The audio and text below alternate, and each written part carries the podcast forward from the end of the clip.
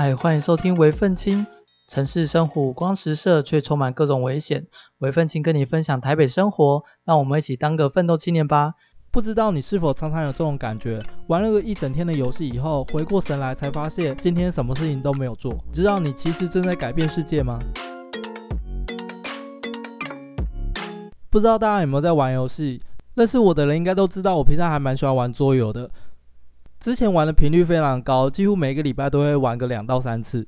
喜欢到我甚至自己出了一款桌游，叫做《帝国蓝图》，它是一款手牌策略的卡牌游戏。里面有将近五十多位角色，就像是玩新杯一样。一场虽然很短的时间，但是你要玩透整个游戏，你需要花可能一整个下午时间多玩个几场，你才会知道每个角色在做些什么。所以它游玩上手门槛非常高。即便我自己还蛮常开桌游团在玩桌游的，我也很少拿出来玩，因为其实如果不熟的玩家，可能没有办法这么快的上手。而且每个人都有很多想要玩的游戏，并不会只针对一款游戏玩那么多次。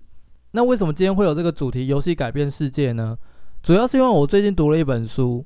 它的名称就叫做《游戏改变世界，让世界更美好》。我自己做了一款桌游，所以我想要了解说这本书对于我设计游戏方面有没有什么其他帮助。那在看这本书之前，我以为它是一个在讲解游戏对这个二十一世纪的影响有多大。例如说，我们可以看到现在很多市面上的东西都跟游戏化有关系，不管是现在手机游戏啊，还是 PS 五啊，或者 Switch 之类这种游戏，大家天天都拿在手上，而且因为手机普及，所以现代人应该多多少少都有玩一到两款游戏。后来深入研究以后，才发现这本书是十年前的书，所以这十年前之间，游戏其实已经进步非常多了。举个例子来说，宝可梦 Go 当初在发行的时候。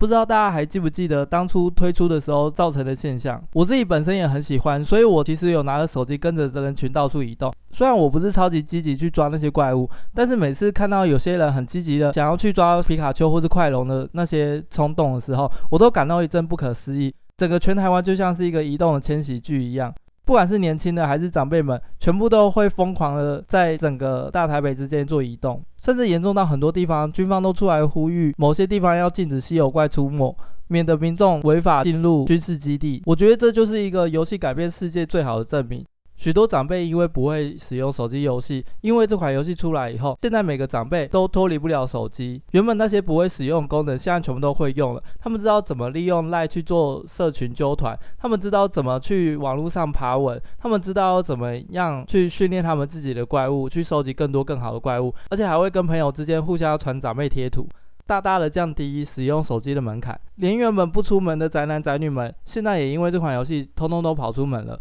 像是平常没有人去的公园。也是到处都看得到人拿着宝可梦在抓怪物、补给装备。游戏这十年来之间的变化真的是非常的大。再来，我自己非常喜欢玩 LO 这款游戏，已经经历了十年之久。在一开始我玩的时候，我就只喜欢玩某个角色，重复的只玩那只角色，想说玩久了以后就会变强。我非常不喜欢去研究一些攻略或是网络上已经固定出来的特有玩法，所以我就想说，我就重复玩这一只。结果没想到，这款游戏每两周或是一个月就会更新一次，所以同样的玩法一直重复玩都没有办法进步。有些人很喜欢在玩游戏之前研读各种攻略啊，或是规则。我其实是蛮佩服这样的人，因为我自己实在是没有办法这么专心的去研究那些玩法跟攻略。但是对于这些人来说，他们在研究的过程中，还有执行出来的效果，就是他们喜欢玩这款游戏的原因。那这时候就要回到为什么游戏会改变世界呢？主要原因是因为作者认为说，每个人都应该要保持着游戏的心态去面对自己的生活，就像是那些很喜欢研究攻略跟打法的那些玩家们一样。你要先去了解你自己的生活有哪些规则，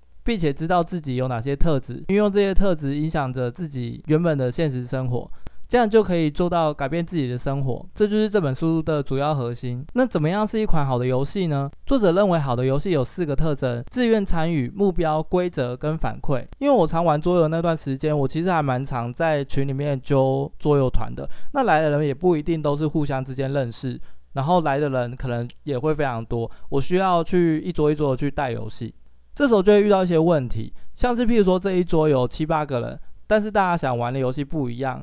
我还是会选一个七八人可以玩的游戏，可是就会有一两个人，他会抱持着说，诶，这款游戏我并没有说我很想玩，但是因为大家都想要玩，我就抱持着陪玩的心情。这时候就有一种情况是，他并没有非常的想要参与这款游戏，于是，在玩的过程中，他就会很常去做出不符合这个游戏逻辑的事情。以阿瓦隆为例子，大家应该都有玩过阿瓦隆，他的目的主要是找出坏人是谁，并且利用投票的机制去表明自己的立场。但这些人并没有很热衷参与这款游戏，所以他在投票阶段，他有时候就会随便出牌。那以这种情况下，别人就不知道他是谁，即便他是好人，还是会把他当成反骨的坏人，所以就把他票出去了。那以这种情况下，好人就一定会输，进而影响到其他玩家的体验。所以我觉得自愿参与是蛮重要的。再的话就是目标，很多玩家在玩桌游之前，他们其实并没有搞懂自己这款游戏的目标是什么。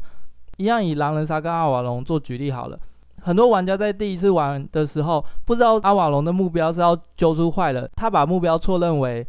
是要让别人不知道他是谁，于是他在出牌阶段就会故意混淆别人，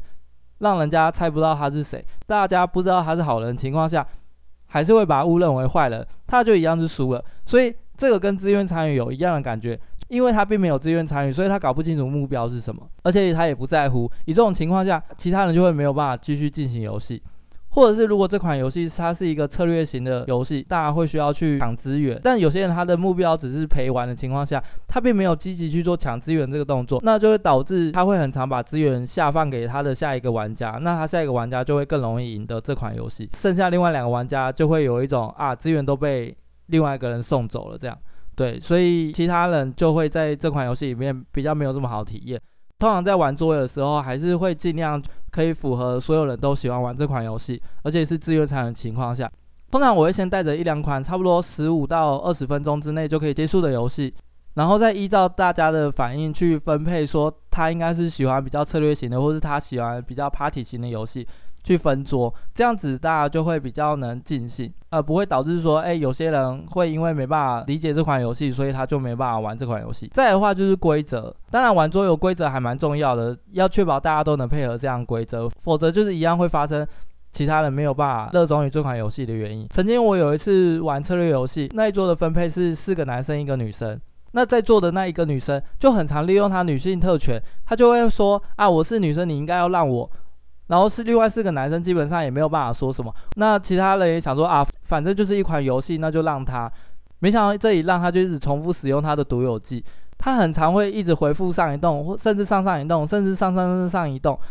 然后就会导致其他玩家完全没有办法判断他到底要做什么动作，而且他的每一个动作也会影响下一个玩家的选择，于是就导致他最终当然就是赢得游戏，而且他非常开心。另外四个男生就会抱持着哈这款游戏。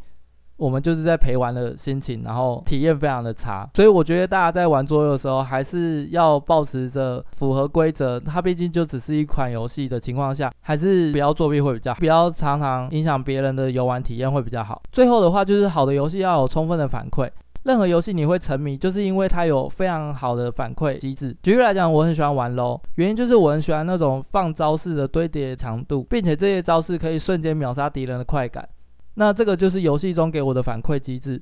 当初在设计帝国蓝图的时候，可能每个玩家有四个动作可以去做选择，但是因为游戏的胜利目标是最多分的人会赢得这款游戏，所以通常在决定要购买分数那个动作，我会让它便宜一块钱。这样子玩家在做选择的时候，会更倾向去做加分这个动作，而且加了分以后，他的分数就会跑在比别人更前面，他就会更愿意去重复去做这样子的动作。于是就形成一个正向循环，这就是游戏中的反馈机制。那如果我们把这些效果都运用在生活之中，你的生活也可以慢慢去做改变，而且你更会有在生活中游戏的心情。例如，我每次去做运动的时候，做完以后我就会去喝个，做完以后我就会喝个豆浆，并且在镜子前面拍一张完美照。对我来讲，它就是一个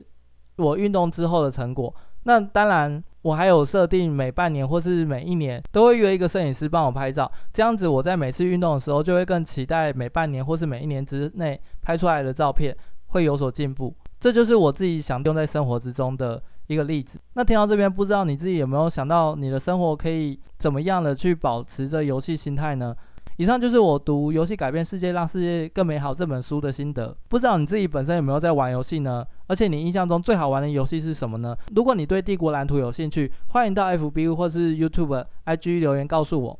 韦奋青跟你分享台北大小事，奋斗出好生活。谢谢大家的收听。